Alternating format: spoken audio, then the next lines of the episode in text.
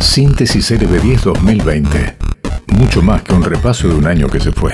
Todo el espacio va a ser del Damián. Atención porque vamos a escuchar de todo. Gracias, Damián. Buen día. Eh, buen día. Bueno, vamos a repasar un poquito lo que dejó la extensa sesión en el Senado para también tratar de responder cómo se llegó a ese número, cómo se llegó a ese número de votos, 38 votos a favor, y no podemos olvidarnos de hace un año, cuando empezábamos a pensar en esta posibilidad, estaba muy lejos la aprobación y de hecho había un no rotundo, un no mayoritario. Así que vamos a tratar de explicar cómo se llegó a esta aprobación. Si te parece, Marcelo, comencemos por eso, por repasar el momento en el que Cristina Fernández de Kirchner anunciaba que finalmente el proyecto de ley de interrupción voluntaria del embarazo era aprobado. Resulta aprobado con 38 votos afirmativos y 29 negativos y una abstención. Resulta aprobado. Eh, ayer nosotros veníamos, en las últimas semanas, haciendo este poroteo, que ya habíamos identificado 33 senadores que estaban a favor, 5 indecisos, y había un grupo de 32 que estaban en contra. Porque después había, claro, algunas ausencias, como la de Perovich, que ya estaba garantizada, y la de Menem, que finalmente, por su estado de salud, terminó este, confirmándose. Hubo dos ausencias más que sorprendieron. De hecho, fue la de la radical eh, María Clara del Valle Vega y también del justicialista eh, puntano Adolfo Rodríguez Sá. ¿No se conectaron directamente? Directamente se ausentaron y eran votos celestes, eran votos celestes. Y también lo que es interesante fue, hubo una sola abstención, eh, que de hecho era una posibilidad que apareciesen más abstenciones, pero el dato clave de hacer fue que los cinco votos, que yo no voy a decir indecisos porque me cuesta creer, y ya dijimos varias veces que un senador no sepa qué va a votar hasta el último momento, sino que habían ocultado cuál era la intención de su voto, finalmente terminaron siendo votos verdes, y así fue como se llegó a ese número de 38, dos de ellos que se sumaron el enterriano Cuader y el rionegrino Beretilnek, después de que se anunció al comienzo del debate, cerquita de las cuatro, que el gobierno se había comprometido a vetar una palabra del proyecto de ley una vez que fuese promulgada, que es la palabra integral. ¿Qué es esto? Mm. En el aborto no punible que existe, el ILE, cuando se había se incorporaba la idea de que en caso de que esté en riesgo la salud de la mujer, se había puesto salud integral, se podía solicitar la interrupción del embarazo en cualquier instancia. Y esto era un caso, una mujer que dice, me deprime el embarazo, en semana 20 podía pedir una interrupción del embarazo y era legal. y, la ley está diciendo que va a ser no punible y legal hasta la semana 14. Hasta la semana 14. Y, esto lo había, eh, eh, digamos, advertido tanto el senador Beretilnek como también algunos diputados en el debate en la Cámara Baja, y eso fue lo que se comprometió el gobierno a vetar una vez que se promulgue la ley. Con eso sumaron automáticamente dos votos y los otros tres fueron anunciando a lo largo de la noche que iban votando a favor y el último fue el senador Castillo, que hace dos años había votado a favor y que se había especulado en que por una cuestión política iba a cambiar el voto, cosa que no hizo. Eh, si te parece, eh, Marce, podemos repasar el voto de los mendocinos, que ahí no hubo sorpresa. Los tres mendocinos mantuvieron sus posiciones de 2018. La primera que habló fue Pamela Verazay, que de hecho hizo como la mayoría de los senadores y senadoras de la bancada verde. Se acercó hasta el, hasta el Senado para poder expresar su posición desde su banca. Pamela Verazay. Hoy tenemos la oportunidad de dar un paso para tener una sociedad mejor, más honesta, menos hipócrita y más igualitaria. Creo que solo así las mujeres van a estar contenidas y resguardadas por un Estado presente. el tema de las presiones estuvo presente durante todo el debate. Vamos a volver a eso en un minutito nada más.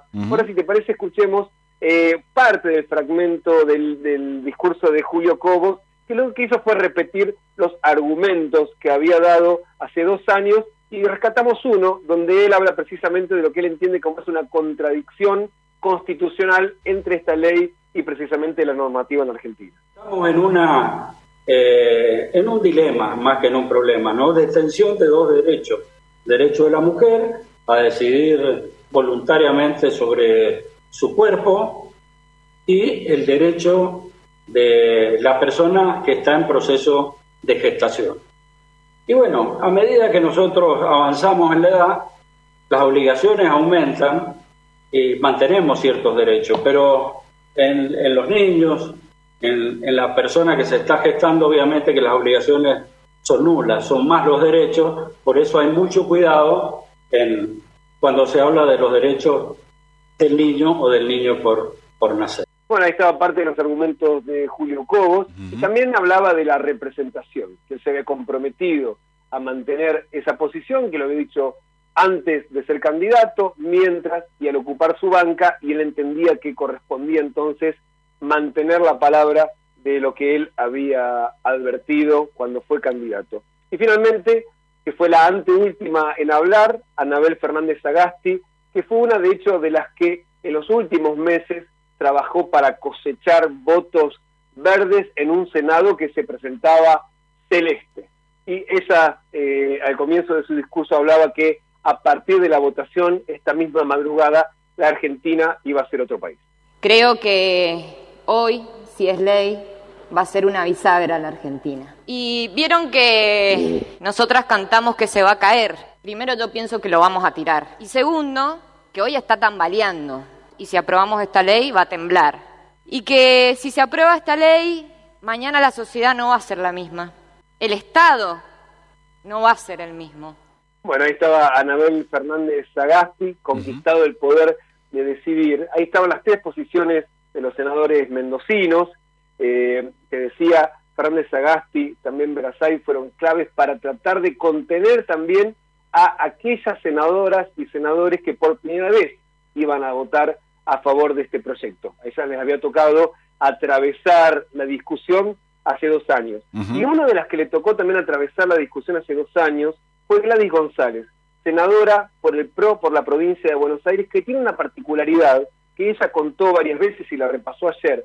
Se crió en una familia muy católica, escuela primaria, secundaria católica, vivió en una pensión de monjas en la ciudad de Buenos Aires cuando se vino a estudiar, pero entendió que a pesar de ser una mujer de misa semanal, de confesión semanal, correspondía no votar en función de sus convicciones, sino para todos, cosa que le valió hace dos años fuertes presiones, cosa que ella también llevó a la justicia, porque fueron amenazas, amenazas fuertes.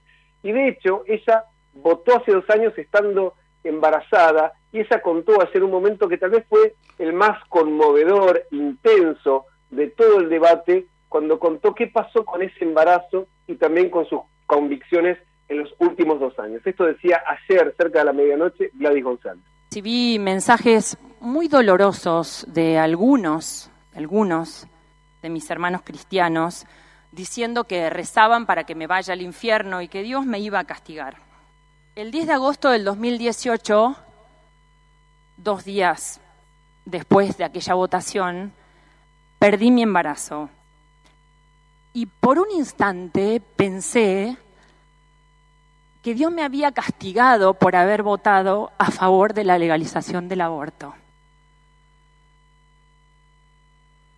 Con mucho dolor me refugié en la oración y entendí no solo que mi pérdida se debía a que tenía 45 años y mis óvulos eran demasiado débiles para volver a concebir, sino que entendí fundamentalmente que el Dios en el que creo no es un Dios que castiga, es un Dios que ama, es un Dios que es amor, que es compasión, que es esperanza. ¿Ustedes realmente creen que es cristiano condenar a las mujeres que deciden interrumpir un embarazo? Yo no lo creo. Ahí está fuerte. Sí, muy fuerte, muy fuerte. muy fuerte. De hecho, eh, no se notaba mucho, Marce, porque la intensidad de los debates fuertes, cuando hay público, cuando hay senadores en todas las bancas, se siente, hay aplausos, hay abrazos. Y ayer era la soledad precisamente por el protocolo. Eh, y quiero cerrar con un discurso más, porque me parece interesante empezar a pensar qué va a pasar ahora, qué va a pasar una vez que se promulgue el proyecto de ley. Y hubo muchos digamos, anuncios, advertencias sobre cómo va a ser para muchos la implementación de este proyecto de ley se ha aprobado que está en dudas si va a ser o no. Porque de hecho, esto hablaba la senadora por Tucumán, radical, Silvia Elías de Pérez, que precisamente anticipaba que no va a faltar el juez que declare esta norma como inconstitucional. Esto ¿Por qué estamos entonces empeñados a convertir el lugar que debería ser el más seguro de cualquier ser humano, que es el vientre materno, en un lugar de terror? ¿Por qué, Presidenta? La verdad que si hoy llegan a tener los votos, que todo indica que lo, que lo van a tener, esta ley va a ser inconstitucional, Presidenta.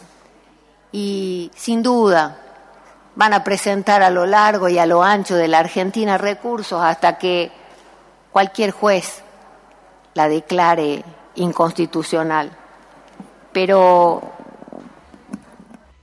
lo que es importante también decir es que si hoy se han alcanzado algunos votos, les diría que han cedido a la presión antes que a la convicción. Y de hecho el tema de la presión estuvo toda la noche, toda la noche, eh, amenazas, presiones. Y es interesante pensar cómo sigue esta película, Marci. Claramente, mm. para la marea verde será la lucha por la implementación. De hecho, ayer me lo dijeron muchas mujeres en la plaza ahora es controlar que los objetores de conciencia no impidan, sino que garanticen que haya mecanismos para que aquellas mujeres que quieran abortar puedan decidir sobre su cuerpo. Y después del otro lado de la plaza, el sector celeste que me advertían esto, que para ellos la lucha ahora va a ir hacia la justicia porque no van a dejar a las mujeres solas. Se dio sin dudas un paso histórico, en especial para las mujeres que hace décadas venían luchando por el aborto, pero para nada es una discusión que se terminó.